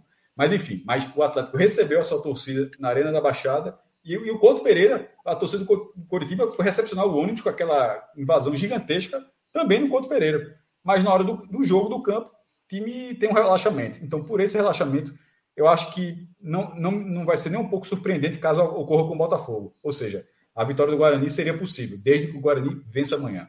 Como, se, como pelo lado do Goiás, caso o Goiás surpreenda e vença, seria uma vitória fora de casa, na última rodada, o Goiás teria o Brusque. Então, lá na, na, na Serrinha, no estado do Goiás, não é no Serra Dourada, na Serrinha. Então, eu vejo, eu, eu, na minha opinião, esse é o cenário. Por isso que eu digo que eu trabalharia com empate, porque o empate deixaria, deixaria mais embolado, e aí realmente seria jogos tudo no mesmo horário, e pode dar qualquer. Pode, pode ter uma confusão, de repente o Guarani estaria muito pressionado, teria que ganhar o jogo de toda forma, ficar contando com outros resultados, ou seja, só a vitória não adiantaria para o Guarani. O próprio Goiás estaria muito pressionado, o Brusque teria mala branca, não só de um time, mas de vários times. Mas se tiver um ganhador, fica quase um para um, sabe?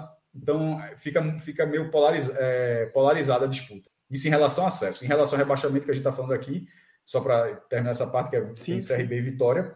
O CRB precisa vencer para continuar na briga. E o, e o Vitória ganhou uma chance de ouro. É, com os resultados, o Vitória ele joga pela vitória para sair da zona de rebaixamento. Entraria o Remo, né? O Remo está fazendo uma força gigantesca. Então, o Cássio Cardoso já trouxe o retrospecto do, do, do Vitória, assim, a lembrança de o Vitória ter bons resultados no Rei Pelé contra o CRB. Para manter isso, essa é uma hora das mais importantes da história do Vitória. Porque se ele vence esse jogo na última rodada, ele seria mandante, né? Assim, o Vitória jogaria, ele jogaria no Barradão. Vila Nova, Vila Nova, inclusive, alguns jogadores tomaram cartão amarelo para não viajar para Salvador. Já escapou, Vitória, é. Vila Nova já escapou. Então, o jogo da permanência do Vitória amanhã. é segunda-feira, é amanhã. Não que o Vila Nova vai fazer resultado fácil, tá? A gente, em 2011, a gente sabe muito bem que ah, é só ganhar do Vila Nova, tá rebaixado último lugar e o gol foi sair, meu amigo, sabe-se lá como. Mas, a grosso modo, o jogo da permanência do Vitória. aquele jogo mesmo. É, é, é no Rei Pelé. Porque é. se ele vencer esse jogo, sai da zona de rebaixamento, e na última rodada, diante de um time da segunda metade da tabela, né, nem um time sem chance, e precisar, e precisar ganhar, e não ganhar, já aconteceu, já aconteceu contra o Atlético Goiás na Série A de 2010. Mas estavam disputando os dois ali, né? Para não, é, não pau a pau. Mas, pô, mas o Vitória é muito favorito, inclusive ter vencido o Atlético Goiás na semifinal da Copa do Brasil, né? E, e, e, acabou empatando e ficou No brasileiro tomou, perdeu lá por 1x0, salvo engano. E, Aí ficou nesse 0x0 na volta. Seria muito pior agora. Assim. É, não, sem dúvida, seria muito pior, porque é um Vila Nova que não luta por nada. Agora sim, amanhã eu chamo de decisão, porque, por outro lado, se o Vitória não conseguir vencer o CRB, é muito difícil. O Vitória vai. Porque assim, nessa luta de, tem três times disputando uma vaga de permanência. Né? De três vão cair dois. Londrina, Remo e Vitória. O Vitória hoje está em terceiro nessa briga. Se o Vitória empatar, continua em terceiro. Então, se o Vitória é, empatar, perder nesse fala, ele vai ter que vencer o Vila Nova e vai ter que torcer para o Remo não ganhar do Confiança. Já rebaixado. Já rebaixado, em Belém. E o Londrina, os dois somados, não ganhar do Vasco largado no estado do Café. Aí aí é mais complicado. Se o. Vitória é. não conseguir vencer o CRB, ele ainda vai ter chance de escapar. Mas vai ficar muito difícil, muito. Ou Porque... seja, é, é, é, realmente isso. Mas, a permanência e o rebaixamento perder, meio que se define segunda-feira. É o que eu acho. Se perder do CRB, o Remo pode até empatar em relação ao Vitória, que não será ultrapassado. O Remo vai para 43, tem mais vitórias, o Vitória tem 40. Então, é... mas aí o Remo ficaria na dependência do Londrina, tá? Porque se o Londrina passar o Remo, o Remo cai também. Mas o que eu quero aí dizer é. Mala branca, pô. Aí tu, o Londrina é. vai ter mala branca, possivelmente vai ter mala branca por confiança, vai ter mala branca. O Vasco não sei se teria, mas pode ter também, enfim. Tem uma, tem uma dificuldade assim. Isso é o que eu sempre falo. Isso não vai fazer, Cássio, esses times se transformarem. Porque se fosse assim, é. não teria caído. Motiva, pô. motiva. Mas, mas faz uma motivação.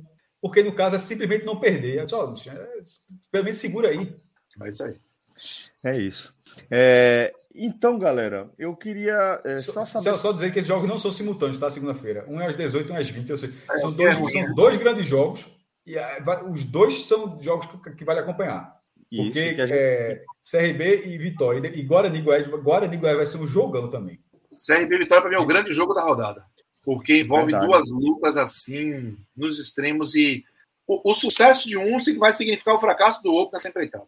Não tem jeito. É. E os dois podem fracassar. Assim, Eu, eu, acho que é um empate técnico, é, porque Guarani e Goiás é literalmente um confronto técnico, um confronto direto pelo G4, na penúltima rodada. Assim, onde o, o, time que precisa vencer é o mandante, que poderia ser, poderia ser uma coisa mais difícil. Né? Porra, o que está atrás é o visitante, seria um cenário, mas nesse caso inverte. O time que tem uma dificuldade maior na tabela, pelo menos ele é o mandante nessa situação, que dá um equilíbrio ao jogo. É, por isso que eu estou falando. São quatro horinhas aí para assistir dois ótimos jogos, em termos de emoção, na, na Série B. Verdade, mestre, que a gente vai acompanhar com especial. Só falta aparecer o bora, bora, bora, né? Assim, assim primeiro. Assim, muito bom, velho, muito bom. Só faltou a vinhetinha mesmo do Premier. É, maestro, queria agradecer demais aqui a sua companhia, tá? Não sei se você tem algo mais a acrescentar aqui na nossa live. Agradecer Hoje também. Hoje não, perfeito. Agradecer também aqui o querido do Cássio Cardoso, sempre muito gentil e muito sagaz em suas observações. E agradeço a você também que acompanhou a gente aqui nas nossas mensagens, tá? Obrigado por colaborar com a gente, colaborar aí com nossa produção de conteúdo. Desejando, desejando a todo mundo aí uma ótima semana, uma semana bem iluminada, bem massa. Vou mandar um abraço aqui para todo mundo, beleza? Valeu, Clisma. Parabéns aí, companheiro. Tudo certo na live, viu? Forte abraço. Até a próxima. Valeu!